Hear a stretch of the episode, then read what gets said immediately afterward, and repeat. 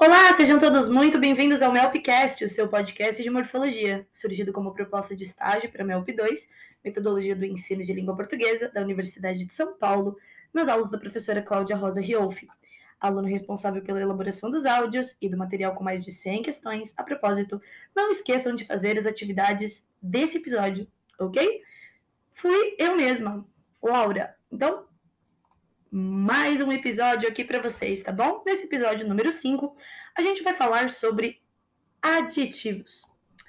E o que são os adjetivos? O adjetivo flexiona-se em gênero, número e grau, caracteriza ou particulariza o substantivo com quem mantém relação direta e pode ser simples, composto, primitivo ou derivado.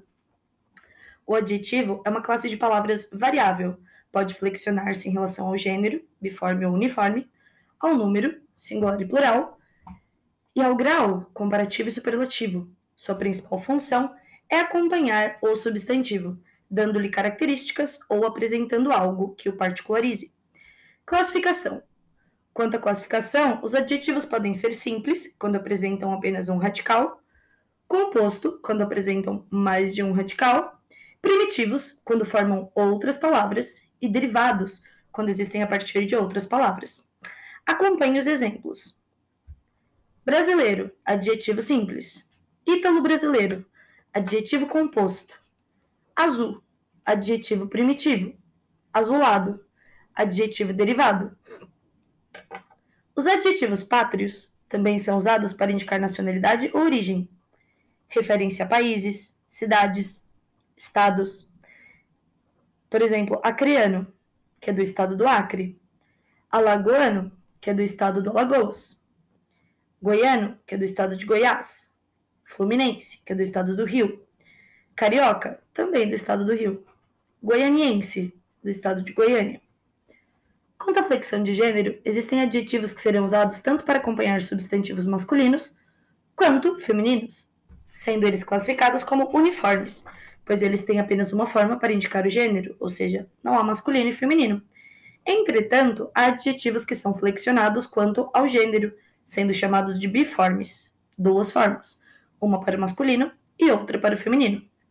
Alguns adjetivos biformes do português, por exemplo, são estranho, estranha, ativo, ativa, belo, bela, português, portuguesa, chorão, chorona, ateu, ateia.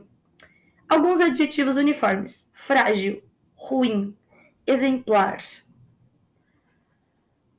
nos adjetivos compostos por dois adjetivos, somente o segundo sofre flexão de gênero.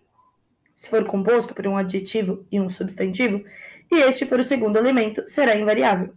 Cidadão luso brasileiro, cidadã luso brasileira, camisa amarelo ouro, cinto amarelo ouro.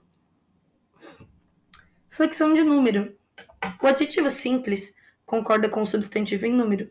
Entretanto, se for um adjetivo composto por dois adjetivos, apenas o segundo elemento vai para o plural. No entanto, se for composto por um adjetivo e um substantivo, e este for o segundo elemento, não haverá variação de número, por exemplo, rapaz surdo-mudo, rapazes surdo-mudos. Uniforme amarelo-canário, uniformes amarelo-canário. Flexão de grau. Os adjetivos podem caracterizar o substantivo de forma normal, ou seja, sem ênfases, mas também podem imprimir intensidade às características do substantivo. Por isso, quanto ao grau, os adjetivos podem ser classificados em comparativo e superlativo. No grau comparativo, a mesma característica é atribuída a dois ou mais seres, portanto, o comparativo pode ser de igualdade, superioridade ou inferioridade. No comparativo de igualdade, por exemplo, Maria é tão inteligente quanto João. De superioridade, Maria Luísa é mais inteligente que João.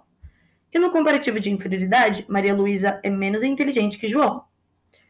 O superlativo pode ser superlativo relativo ou absoluto. Aqui não há comparação entre os seres. A característica dada pelo adjetivo é absoluta ou relativa, ou seja, algo ou alguém se destacará na multidão. Relativo, é, superlativo relativo. Neste caso, o adjetivo é atribuído a um ser que possui uma característica, uma, é, uma característica que o destaca em relação a todos os outros. Esta pode ser de superioridade ou de inferioridade. Por exemplo, eu sou a mais exigente da minha turma. Superioridade. Você é a menos atenta da classe. Inferioridade. Superlativo absoluto. Aqui as características serão destacadas com uma característica extra, a ideia de excesso. Quando utilizam um advérbio, é chamado de analítico, e quando usam um sufixo, de sintético. Por exemplo, você é muito chato. Superlativo absoluto analítico. Você é chatíssimo. Superlativo absoluto sintético. E muita atenção. Sinteticamente, os adjetivos desempenham as funções de adjunto adnominal, quando acompanham um substantivo, e de predicativo do sujeito ou predicativo do objeto, quando caracterizam o sujeito ou o objeto. Tudo bem até aqui? Bom, vamos continuar nos aprofundando no estudo dos adjetivos.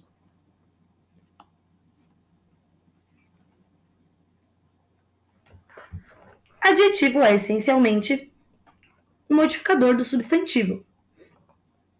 Ele serve, portanto, para caracterizar os seres, os objetos ou as noções nomeadas pelo substantivo, indicando-lhes uma qualidade ou um defeito, por exemplo, inteligência lúcida, homem perverso, o modo de ser, pessoa simples, rapaz delicado, o aspecto ou aparência, por exemplo, céu azul, vidro fosco.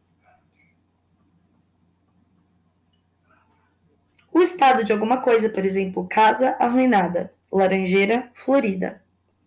Para estabelecer com o substantivo uma relação de tempo, de espaço, de matéria, de finalidade, de propriedade, de procedência. Nós temos, por exemplo, o advérbio de relação, nota mensal, nota relativa ao mês. Movimento estudantil, movimento feito por estudantes. Casa paterna, casa onde habitam os pais. Vinho português, vinho proveniente de Portugal.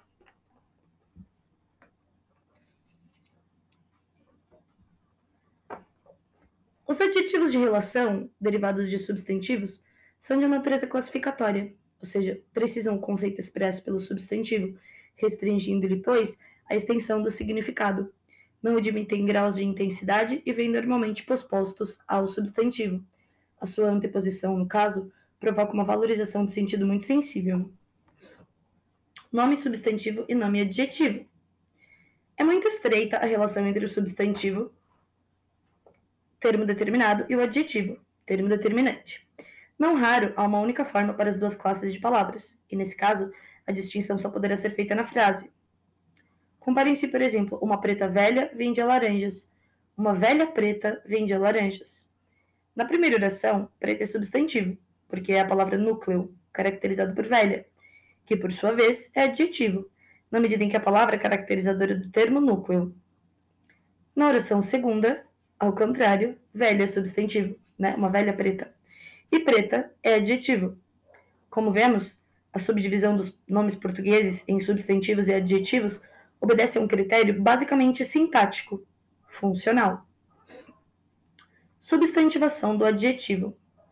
Para que a qualidade referente é, perdão, para que a qualidade referida a um ser, objeto ou noção for concebida com grande independência, o adjetivo que a representa deixará de ser um termo subordinado para tornar-se o termo nuclear do sintagma nominal.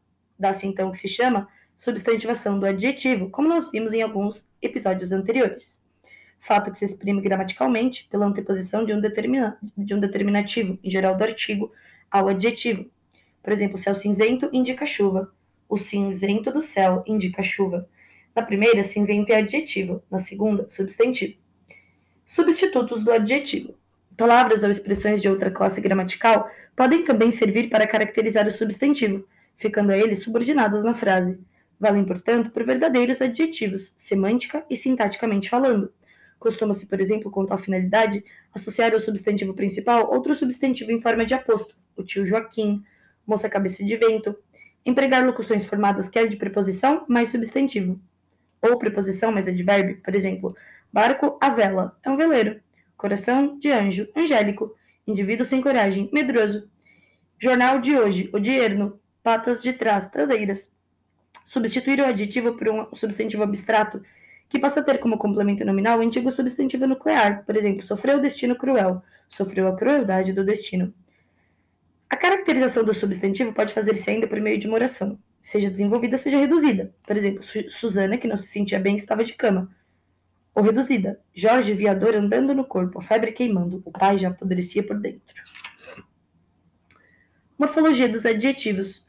Poucos são os adjetivos que podemos considerar primitivos, ou seja, que designam por si mesmos uma qualidade, uma referência a uma substância ou a ação que a representem. É, por exemplo, o caso de, entre outros, brando, claro, curto, grande, largo, liso, livre, triste, e de boa parte dos adjetivos referentes à cor azul, branco, preto, verde, etc. A maioria dos adjetivos é constituída por aqueles que derivam de um substantivo ou de um verbo, com os quais continuam a relacionar-se do ponto de vista semântico. Adjetivos pátrios. Entre os adjetivos derivados de substantivos, cumpre salientar os que se referem a continentes, países, regiões, províncias, estados, cidades, vilas e povoados, bem como aqueles que se aplicam a raças e povos. Os primeiros chamam-se pátrios, os segundos, gentílicos. Denominações estas que foram omitidas na nomenclatura gramatical brasileira e na nomenclatura gramatical portuguesa, mas que nos parecem necessárias. Pátrios brasileiros, referente ao país e aos estados. Brasil, brasileiro. Acre, acreano. Alagoas, alagoano. Amazonas, amazonense.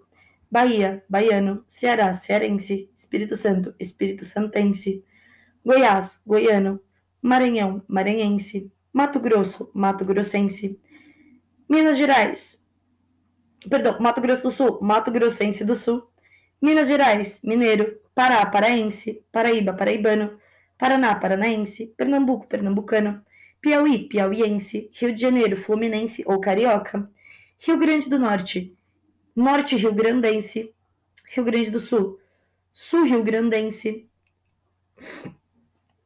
Rondônia, rondoniano, Santa Catarina, catarinense, São Paulo, paulista, Sergipe, sergipano. Alguns pátrios portugueses.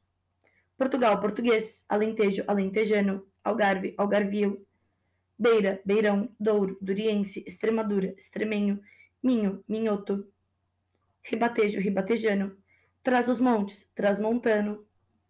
Alguns pátrios africanos: Angola, angolano, Cabo Verde, cabo-verdiano, Guiné-Bissau, guineense, moçambicano, né, de Moçambique, São Tomense, de São Tomé. Além de brasileiro, que é o pátrio normal, as formas alatinadas de emprego mais raro, por exemplo, brasiliano, brasílico, brasiliense. Sirvam de exemplo, por exemplo, coleção brasiliana de Companhia Editora Nacional, coreografia Coreografia Brasílica, Livro de Aires do Casal, Correio Brasiliense.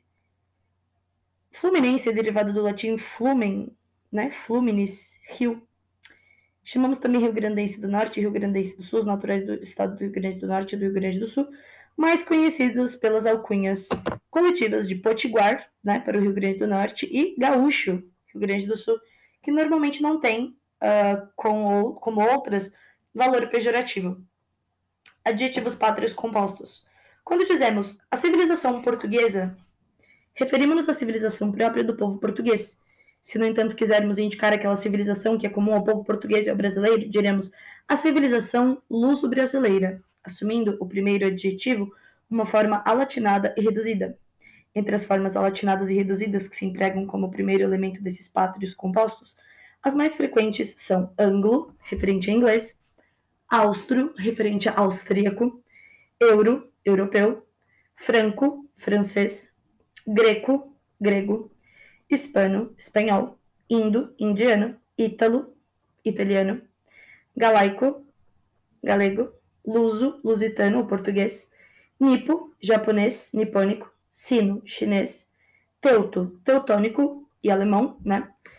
Uh, amizade, por exemplo, amizade anglo-americana, Império Austro-Húngaro, relações euro-africanas, falares franco-provençais, antiguidade greco-romana, literatura hispano-americana, línguas indo-europeias, atlas ítalo-suíço, trovadores galaico-portugueses, glossário luso-asiático, comércio nipo-brasileiro, guerra sino-japonesa, ginásio teuto-brasileiro, hispano e hispânico, embora usados frequentemente como sinônimos de espanhol, isto é, relativo à Espanha, são em verdade equivalentes de ibérico, pois se referem à Espanha, nome que os romanos davam à província que abarcava toda a Península Ibérica.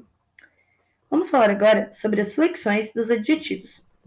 Como substantivos, os, ad os adjetivos podem flexionar-se em número, gênero e grau. Em número, os adjetivos tomam a forma singular ou plural do substantivo que ele qualifica. Por exemplo, aluno estudioso, mulher hindu, perfume francês, alunos estudiosos, mulheres hindus, perfumes franceses. Então, estudioso virou estudioso, estudiosos. Hindu, hindus. Francês, franceses. Plural dos adjetivos simples. Na formação do plural, os adjetivos simples seguem as mesmas regras a que obedecem os substantivos. Plural dos adjetivos compostos. Nos adjetivos compostos, apenas o último elemento recebe a forma de plural. Consultórios médico-cirúrgicos, institutos afroasiáticos, letras anglo-germânicas. Excetuam-se surdo-mudo, que faz surdos-mudos, os adjetivos referentes a cores, que são invariáveis quando o segundo elemento da composição é substantivo, por exemplo, uniformes verde-oliva, saias azul ferrete, canários amarelo-ouro, blusas vermelho-sangue. Quanto ao gênero, o substantivo tem sempre um gênero, o que não sucede com o adjetivo, que assume o gênero do substantivo. Do ponto de vista morfológico, o único traço que na verdade singulariza o adjetivo como uma parte do discurso diversa das demais é o de poder, na maioria das vezes, apresentar duas terminações de gênero, sem que com isso seja uma palavra de gênero determinado e sem que o conceito por ele designado corresponda a um gênero real. Assinale-se que mesmo os adjetivos uniformes, quando no superlativo absoluto sintético, passam a apresentar os morfemas de gênero o e a. Por exemplo, um exercício fácil, um exercício facílimo, uma questão fácil, uma questão facílima, um momento feliz, um momento felicíssimo, uma solução feliz, uma solução felicíssima. Quanto à formação do feminino, como dissemos, os adjetivos são geralmente biformes, isto é, possuem duas formas, uma para o masculino e outra para o feminino.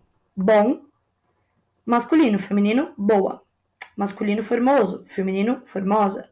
Masculino, lindo, feminino, linda. Mal, má. Nu, nua. Português, portuguesa. O processo de formação do feminino destes adjetivos é idêntico ao dos substantivos. Assim, os terminados em o átono formam o feminino mudando o o para a. Belo, bela. Ligeiro, ligeira. Os terminados em u, es, or formam geralmente feminino acrescentando a ao masculino. Por exemplo, cru, crua. Francês, francesa. Encantador, encantadora. Nu, nua inglês, inglesa, morador, moradora. Excetuam-se, porém, dos finalizados em U, os gentílicos hindu e zulu, que são invariáveis. Dos finalizados em es, como cortês, descortês, montes, pedres, que também são invariáveis. Dos finalizados em or, os comparativos melhor, pior, maior, menor, superior, inferior, interior, exterior, anterior, posterior, ulterior, citerior, e ainda formas como multicor, incolor, sem sabor, e poucas mais que são invariáveis, gerador, motor e outros terminados em dor e tor, que mudam estas sílabas em tris, geratriz, motriz, etc., e um pequeno número que substitui or por eira, como rezador, rezadeira, trabalhador, trabalhadeira. Os terminados em ão formam o feminino em an ou em ona, por exemplo, são, são, perdão, são faz o adjetivo feminino em san, chorão faz em chorona. Beirão, no entanto, faz o feminino em beiroa. Uh, beirão, né? Gentílico, da região uh, da região da Beira, em Portugal. Os terminados em eu, com e fechado, formam o feminino em eia. Ateu, ateia, europeu, europeia, hebreu, hebreia, plebeu, plebeia, pigmeu, pigmeia. Excetuam-se judeu, que vira judia, e sandeu, que vira sandia. Os terminados em el, com e aberto, formam o feminino em oa. Ilhéu, ilhoa, tabaréu, tabaroa. Alguns adjetivos que no masculino possuem o tônico fechado o, além de receberem a desinência a, mudam o o fechado para aberto no feminino. Por exemplo, brioso, briosa, disposto, disposta, formoso, formosa, grosso, grossa. Outros, porém, conservam no feminino o O fechado do masculino, por exemplo, xoxo, xoxa, fofo, fofa, fosco, fosca, oco, oca. Adjetivos uniformes.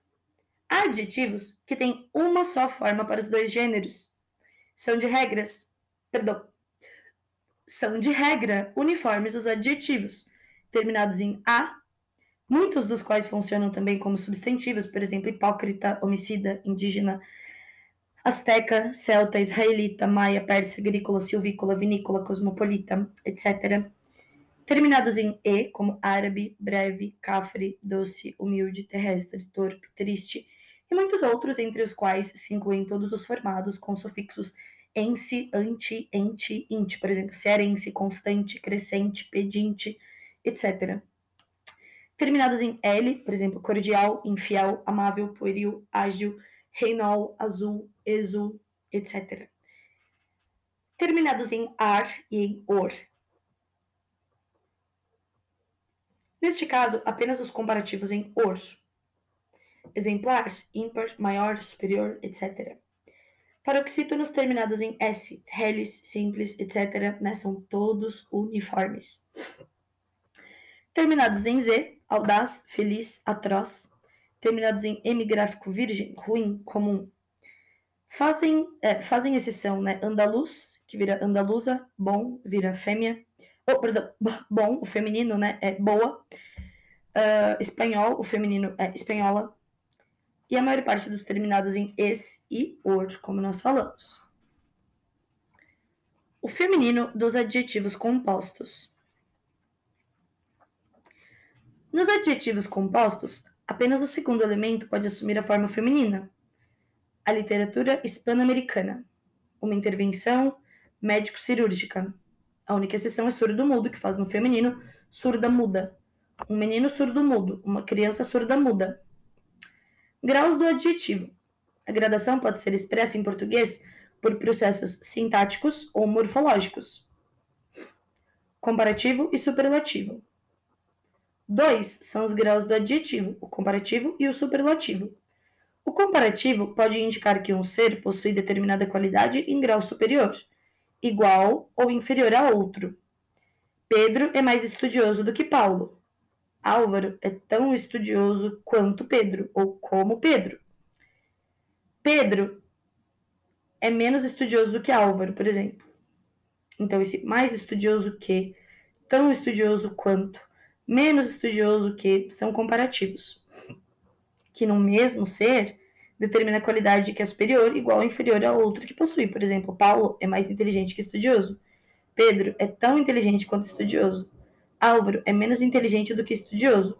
Então, não está comparando necessariamente com outra pessoa, mas está comparando qualidades. Mais inteligente que estudioso. Tão inteligente quanto estudioso. Menos inteligente do que estudioso. Então, a gente percebe as gradações, né? Mais, tão e menos. Uma gradação equivalente, uh, perdão, uma gravação de superioridade, uma de equivalência e uma de inferioridade. Daí, a existência de um comparativo de inferioridade, um comparativo de igualdade e de um comparativo de inferioridade. No caso, mais inteligente que estudioso seria de superioridade, tão inteligente quanto estudioso, de equivalência, menos inteligente do que estudioso, de inferioridade. O superlativo pode denotar que um ser apresenta, em elevado grau, determinada qualidade, superlativo absoluto. Por exemplo, Paulo é inteligentíssimo. Pedro é muito inteligente. Que, em comparação à totalidade dos seres que apresentam a mesma qualidade, um se sobressai por possuí-la em grau maior ou menor que os demais, que é o superlativo relativo. Carlos é o aluno mais estudioso do colégio, então, o mais estudioso do colégio. João é o aluno menos estudioso do colégio. No primeiro exemplo, o superlativo relativo é de superioridade. No segundo, de inferioridade.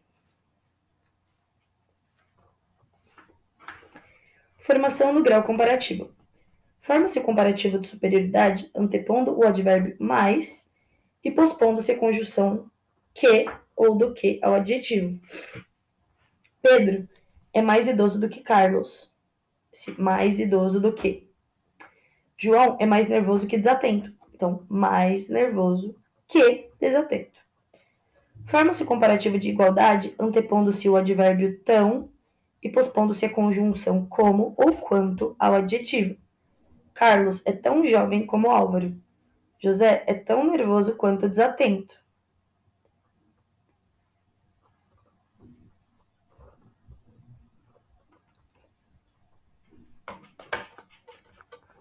Formação do grau superlativo.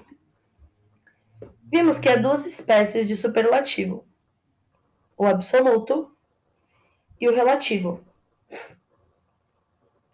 O superlativo absoluto pode ser sintético ou analítico.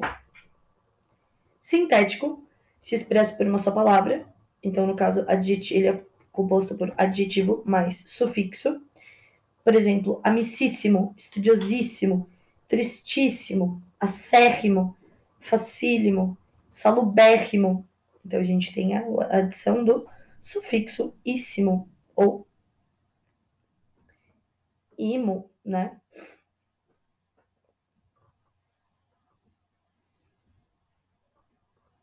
Já o analítico, se formado com a ajuda de outra palavra, geralmente um advérbio indicador de excesso, como muito, imensamente, extraordinariamente, excessivamente, grandemente, etc. Por exemplo, muito estudioso, imensamente triste, grandemente prejudicial, excessivamente fácil, extraordinariamente salubre, excepcionalmente cheio. Vamos falar agora sobre o superlativo absoluto sintético.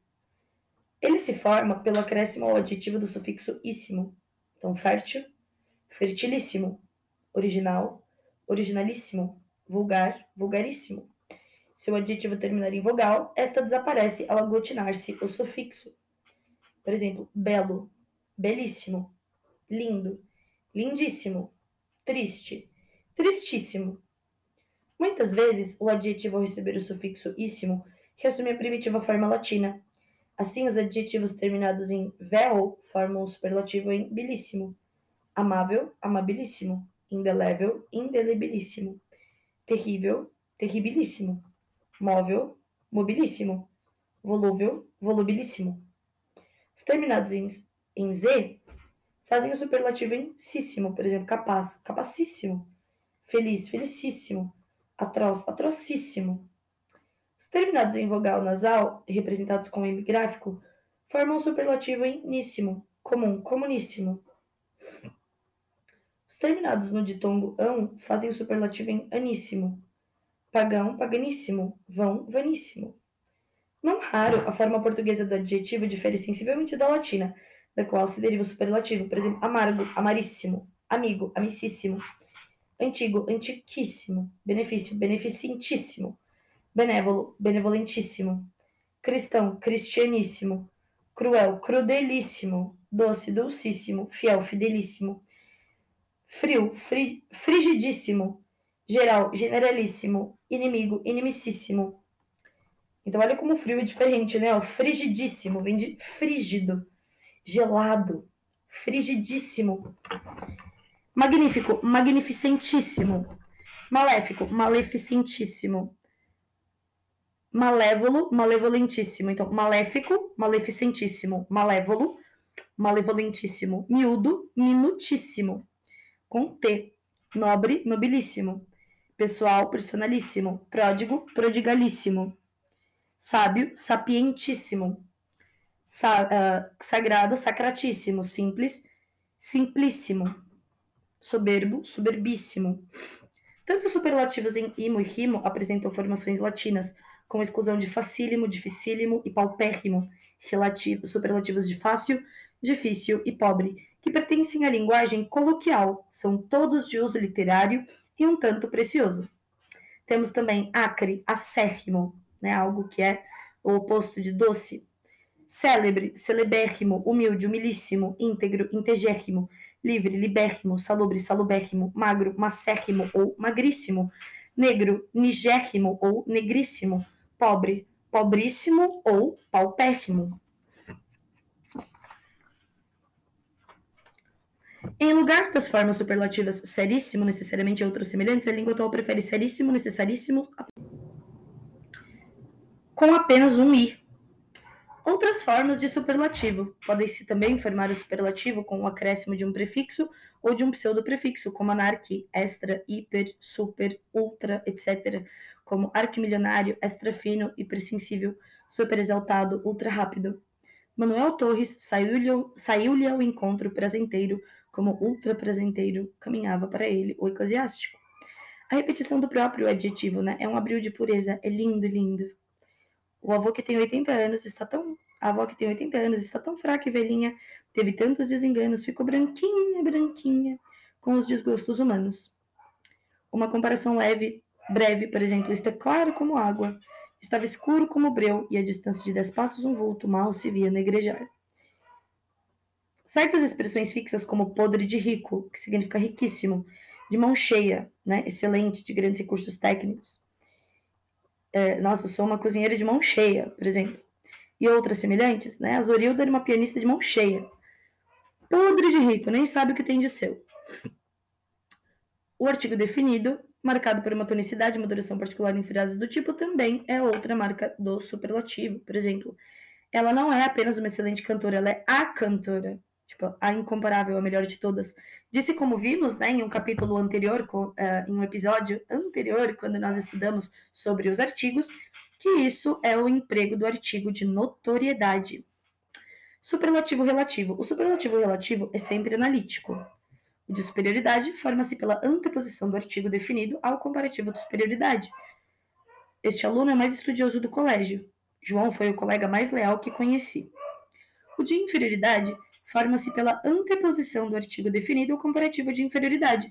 Este aluno é o menos estudioso do colégio. Jorge foi o colega menos leal que conheci. O termo da comparação é expresso por um complemento nominal introduzido pela preposição de e também entre, em e sobre, ou por uma oração adjetiva restritiva, como nos exemplos mencionados. O superlativo relativo denotador dos limites da possibilidade forma-se com a posposição da palavra possível ou uma expressão ou oração de sentido equivalente. Por exemplo, o arraial era o mais notório possível.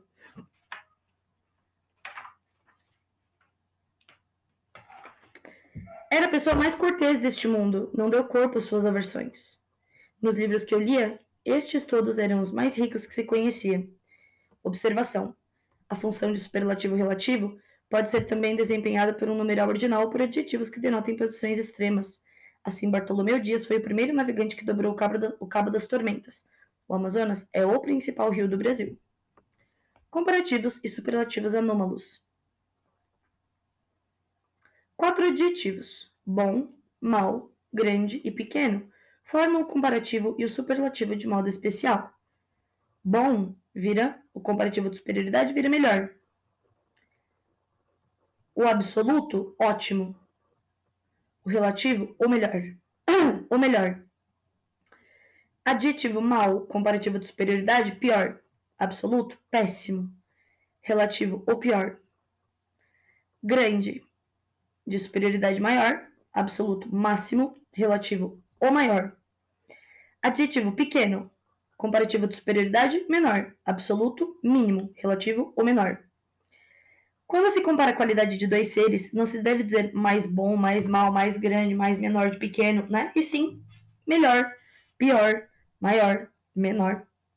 Possível é, no entanto, usar as formas analíticas desses adjetivos quando se confrontam duas qualidades do mesmo ser. Ele foi mais mal do que desgraçado. Ele é bom e inteligente, mais bom do que inteligente. Em lugar de menor, usa-se também mais pequeno, que é a forma preferida em Portugal. A par de ótimo, péssimo, máximo e mínimo, Existem os superlativos absolutos regulares, boníssimo e muito bom, malíssimo e muito mal, grandíssimo e muito, e muito grande, pequeníssimo e muito pequeno. Grande e pequeno possuem dois superlativos, o maior ou máximo e o menor ou mínimo. Alguns comparativos e superlativos não têm forma normal. Por exemplo, superior, supremo ou sumo. Inferior, ínfimo, anterior, não tem. Posterior, póstumo. Ulterior, último, as formas superior e inferior, supremo, o sumo e ínfimo, podem ser empregadas como comparativos e superlativo de alto e baixo, respectivamente. Adjetivos que não se flexionam em grau. Vimos que os chamados adjetivos de relação não se flexionam em grau. O mesmo se dá com os adjetivos, com os outros adjetivos de tipo classificatório, entre os quais se incluem os pertencentes às terminologias científicas que se caracterizam por seu sentido específico unívoco, por exemplo, atmosférico, morfológico, ovíparo, ruminante, sincrônico, etc.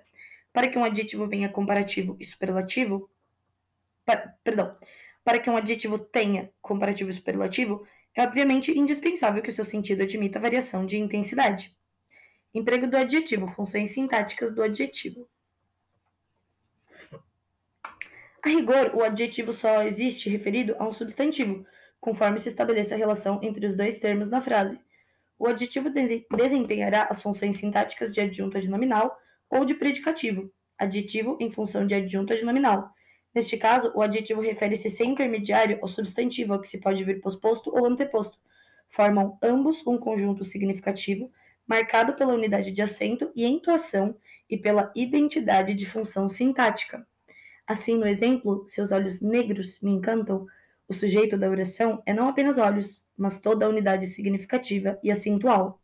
Seus olhos negros é dentro deste conjunto que o adjetivo desempenhará a função sintática acessória, portanto secundária, de adjunto adnominal, no substantivo olhos, núcleo do sujeito. Adjetivo em função predicativa. Neste caso, a qualidade expressa pelo adjetivo transmite seu substantivo por intermédio de um verbo, que pode estar explícito ou implícito. Temos o adjetivo em função predicativa nas seguintes construções: predicativo do sujeito com verbo de ligação explícito. A cidade parece encantada. Doce e brando era o seio de Jesus. Predicativo do sujeito com verbo de ligação implícito. Misterioso e mau, ouro canã. Traiçoeiro, aquele jeito inofensivo de correr macio entre os barrancos altos. Estranho aquele casal. Predicativo do objeto direto com verbo nocional transitivo. Afasto-me para que ele não se sinta tolhido. Quero-o livre. Alguns julgaram-no inocente do crime assacado. Predicativo do objeto indireto com verbo nocional transitivo. Na escola, a professora também lhe chama teimoso. A mulher, Juliana Gouveia, ar aborrecido e chama-lhe antipático. Predicativo do sujeito com verbo nocional intransitivo. Por exemplo, a casa grande respirava tranquila. As palavras rolaram nítidas, desamparadas. O mar palpitava enorme. Nesta última construção, o adjetivo encerra sempre, mais ou menos acentuado, uma noção adverbial. Diferença fundamental: a diferença entre o adjetivo em função de adjunto de nominal e o adjetivo em função de predicativo baseia-se principalmente em dois pontos. O primeiro é termo acessório da oração, parte de um termo essencial ou integrante dela. O segundo é por si próprio um termo essencial da oração. Se disséssemos, por exemplo, o campo é imenso, o adjetivo predicativo não poderia faltar, pois, sendo o termo essencial, sem ele a oração não teria sentido. Se disséssemos, no entanto, o campo imenso está alagado, o adjetivo imenso seria parte do sujeito.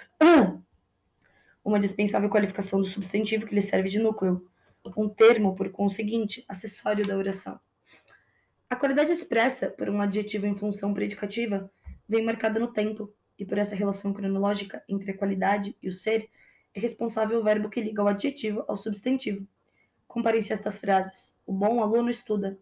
Ele está nervoso, mas era calmo. Então, bom, nervoso e calmo. Na primeira, o bom aluno estuda, acrescentamos a noção de bom a de aluno, sem termos em mente qualquer referência à ideia de tempo. Já na segunda, as noções expressas pelos adjetivos nervoso e calmo são por nós atribuídas ao sujeito com a situação de tempo marcada pelo verbo nervoso no presente, calmo no passado. Né? Ele está nervoso, mas era calmo.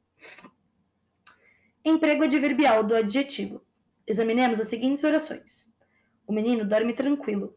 A menina dorme tranquila. Os meninos dormem tranquilos. As meninas dormem tranquilas. Vemos que nelas o adjetivo em função predicativa concorda em gênero e número com o substantivo sujeito. Mas verificamos, por outro lado, que servindo embora de predicativo do sujeito, com o qual concorda, o adjetivo modifica em todas elas a ação expressa pelo verbo e assume de alguma forma um valor também adverbial. Esse valor, naturalmente, será preponderante se, em lugar daquelas construções, usarmos as seguintes: O menino dorme tranquilamente. A menina dorme tranquilamente. Os meninos dormem tranquilamente. As meninas dormem tranquilamente. Aqui, a forma adverbial invariável impede a possibilidade de concordância, justamente o elo que prendia o adjetivo ao sujeito, e faz com isso aflorar toda a nitidez o modo por que se processa a ação indicada pelo verbo dormir. É esse emprego do adjetivo em predicativo em predicados verbo nominais com valor fronteiriço de advérbio que nos vai explicar o fenômeno hoje muito generalizado da adverbialização de adjetivos sem o acréscimo do sufixo mente. Por exemplo, Dona Felizmina sorriu amarelo. Tinham se habituado a falar baixo. Então, as palavras amarelo e baixo são advérbios. Embora o adjetivo adverbializado deva permanecer invariável, não faltam abonações, mesmo em bons autores, de sua concordância com o sujeito da oração. Fato justificável pela ampla zona de contato existente, no caso, entre o adjetivo e o advérbio. O adjetivo, meio, por exemplo, tornado advérbio, quando modifica outro adjetivo, aparece não raro em concordância com um substantivo da oração. Estes homens rudes combatiam meios nus e desprezavam todas as precauções de guerra. Maria necessitava de apoio. Meia espantada, meia grata, deixou-se levar. Valor estilístico do adjetivo. Como elemento fundamental para a caracterização dos seres, o adjetivo ou qualquer expressão adjetiva desempenha importante papel naquele, naquilo que falamos ou escrevemos. É ele que nos permite configurar os seres os objetos, tal como nossa inteligência os, os distingue, nomeando-lhes as peculiaridades objetivamente apreensíveis, por exemplo, rapaz, alto, muro de pedra, mesa redonda, templo barroco. É ele que nos permite expressar os seres e os objetos enriquecidos pelo que nossa imaginação e sensibilidade lhes atribui. Assim, moça exuberante, caráter difícil, estupenda paisagem, ambiente acolhedor. Portanto, quer para a precisão do enunciado, quer para sua expressividade, o adjetivo impõe-se como termo imprescindível, mas a exigir de quem dele se utilize cuidados especiais, principalmente bom senso e bom gosto. A colocação do adjetivo adjunto adnominal é importante, né? Sabemos que na oração declarativa prepondera a ordem direta que corresponde à sequência progressiva do enunciado lógico. Como elemento acessório da oração, o adjetivo, em função de adjunto adnominal, deverá, portanto, vir com maior frequência depois do substantivo que ele qualifica. Mas sabemos também que ao nosso idioma não repugna a ordem chamada inversa, principalmente nas formas afetivas da linguagem, e que a anteposição de um termo é, de regra, uma forma de realçá-lo. Podemos então estabelecer previamente que, segundo a sequência substantivo-adjetivo, a predominante no enunciado lógico deriva daí a noção de que o adjetivo posposto possui valor objetivo. Por exemplo, noite escura, rapaz bom, dia triste, campos verdes, sendo a sequência adjetivo-substantivo provocada pela ênfase dada ao qualificativo, decorre daí a noção de que anteposto o adjetivo assume um valor subjetivo. Escura noite, bom rapaz. Triste dia, verdes campos. Adjetivo posposto ao substantivo. Colocam-se normalmente depois do substantivo. Os adjetivos de natureza classificatória, como os técnicos, e os de relação, que indicam uma categoria na espécie designada pelo substantivo, por exemplo, animal doméstico, flor silvestre, água mineral, deputado estadual. Os adjetivos que designam características muito salientes do substantivo, tais como forma, dimensão, cor e estado, por exemplo, terreno plano, homem baixo, calça preta, mamoeiro carregado. Os adjetivos seguidos de um complemento nominal, por exemplo, um programa fácil de cumprir, uma providência necessária ao ensino. Adjetivo posposto ao substantivo. De modo constante, só se colocam antes dos substantivos os superlativos relativos, por exemplo, o melhor, o pior, o maior e o menor, como o melhor meio de ganhar é poupar, o maior castigo da injúria é havê-la feito. Certos adjetivos monossilábicos, que formam com o substantivo expressões equivalentes a substantivos compostos, por exemplo, o pior cego é o que não quer ver. O menor descuido pode ser fatal. O mar palpita enorme. Bom dia, má hora. Adjetivos que nesta posição adquirem um sentido especial como simples, no sentido de mero, só, único. Por exemplo, nessa ocasião, ele era um simples escrevente um mero escrevente. Este escritor tem um estilo simples, ou seja, um estilo não complexo. Afora esses casos, o adjetivo anteposto assume em geral um sentido figurado. Se eu falo um grande homem, né, uma grandeza figurada, é diferente de eu falar um homem grande, que já tem uma grandeza material. Se eu falo uma pobre mulher, ou seja, uma mulher infeliz, Agora, se eu falo uma mulher pobre, uma mulher sem recursos. Colocação do epíteto retórico. O chamado epíteto retórico serve para acentuar uma parte do significado do substantivo com o qual se relaciona, epíteto de natureza, e neste caso pode vir posposto ou anteposto ao substantivo, embora a primeira colocação seja mais frequente. Por exemplo, a branca neve, a noite escura, para exprimir uma conhecida qualidade distintiva e individual de um nome próprio, que é um epíteto característico, caso em que vem sempre anteposto ao substantivo. Por exemplo, o sábio Nestor, a fiel Penélope. A posposição do qualificativo nesses exemplos transformaria o epíteto característico num mero adjetivo classificatório. Encontrar o adjetivo preciso e colocá-lo adequadamente junto ao substantivo que qualifica é sempre uma operação artística. Com razão, diria o poeta Vicente Uidobro, o adjetivo, quando não dá vida, mata. A propósito, convém meditar nesta advertência de Samuel Gille e Gaia. A preferência por uma ou outra posição, do adjetivo no caso, quando as condições lógicas não exigem colocação fixa, é um elemento de caracterização de um estilo, sempre que esteja internamente vivida.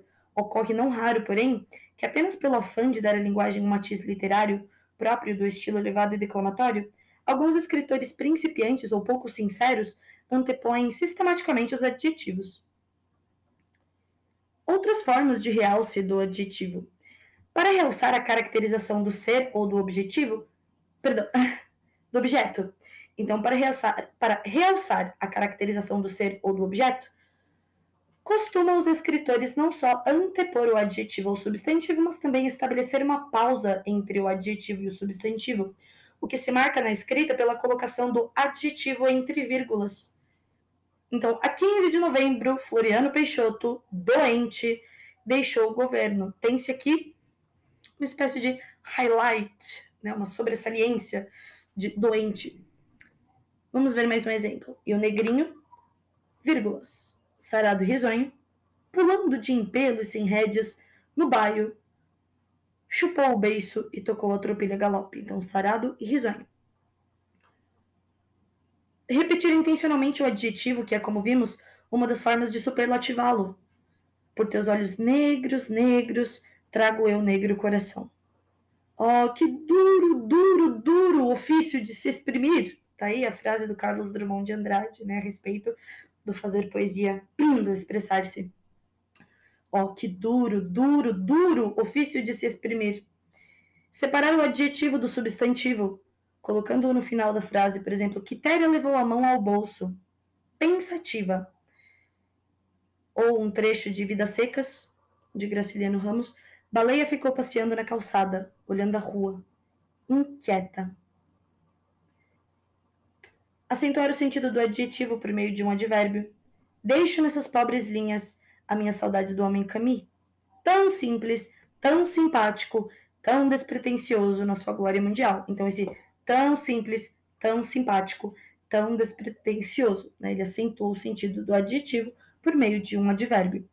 Tratá-la muito bem tratada, muito bem fechada, restos da vida moura. O adjetivo ou particípio que modifica um pronome substantivo vem sempre numa situação enfática, em razão da pausa nítida que separa os dois termos. Por isso, escreve-se isolado por vírgulas. Eu, louco, amara-te, estátua. Mas eu, Senhor, eu, triste, abandonada em meio das areias, esgarrada, perdida, marcho em vão. Concordância do adjetivo com o substantivo.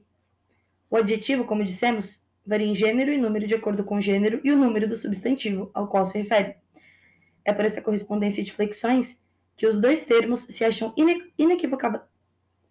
inequivocamente relacionados, mesmo quando distantes um do outro na frase.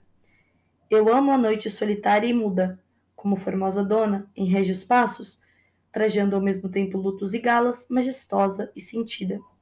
Olha que bonito né, trecho do Gonçalves Dias. Vamos ver um do Fernando Pessoa. Disse o monstrengo e rezou três vezes. Três vezes rodou imundo e grosso. Então, esse mundo e grosso fala sobre monstrengo. Os homens continuam a passear, indiferentes. Quem indiferentes? Os homens. Os homens indiferentes. Adjetivo referido a um substantivo. O adjetivo, quer em função de adjunta de nominal, quer em função de predicativo, desde que se refira a um único substantivo, com ele concorda em gênero e número. Assim, o barão continuava a contar aventuras, pequenos casos que revivia como um prazer doentio. A casa ficou vazia. Adjetivo referido a mais de um substantivo, né? Quando o adjetivo se associa a mais de um substantivo, importa considerar o gênero dos substantivos, a função do adjetivo, se é adjunta de nominal ou predicativo, a posição do adjetivo, se é anteposto ou posposto aos substantivos, condições essas que permitem a concordância do adjetivo com os substantivos englobados ou apenas com o mais próximo. Adjunto é adjetivo, adjunta de nominal. O adjetivo vem antes dos substantivos. A regra geral é o adjetivo concorda em gênero e número com o substantivo mais próximo, ou seja, com o primeiro deles. Vivia em tranquilos bosques e montanhas. Vivia em tranquilas montanhas e bosques. Tinha por ele alto respeito e admiração. Tinha por ele alta admiração e respeito.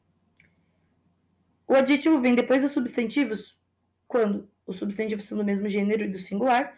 O adjetivo toma o gênero masculino ou feminino dos substantivos. E quanto ao número, vai para o singular, quando a concordância é mais comum. Por exemplo, o professor estava com um vestido e um chapéu escuro. Estuda a língua e a literatura portuguesa. Para o plural, que é a concordância mais rara, né? Estudo a língua e a literatura portuguesas a professora estava com um vestido e um chapéu escuros. Se os substantivos são de gêneros diferentes e do singular, o adjetivo pode concordar com o substantivo mais próximo, concordância mais comum. A professora estava com uma saia e um chapéu escuro. Estudo o idioma e a literatura portuguesa. Uh, com os substantivos em conjunto, caso em que vai para masculino plural, que é uma concordância mais rara. Por exemplo, a professora estava com uma saia e um chapéu escuros. Estudo o idioma e a literatura portugueses. Fica um pouquinho estranho, né? Mas está correto. Se os substantivos são do mesmo gênero, mas de números diversos, o adjetivo toma o gênero dos substantivos e vai para o plural, que é a concordância mais comum. Ela comprou dois vestidos e um chapéu escuros. Estuda as línguas e a civilização ibéricas. Para o número do substantivo mais próximo, que é uma concordância mais rara, por exemplo, ela comprou dois vestidos e um chapéu escuro. Estuda as línguas e a civilização ibérica.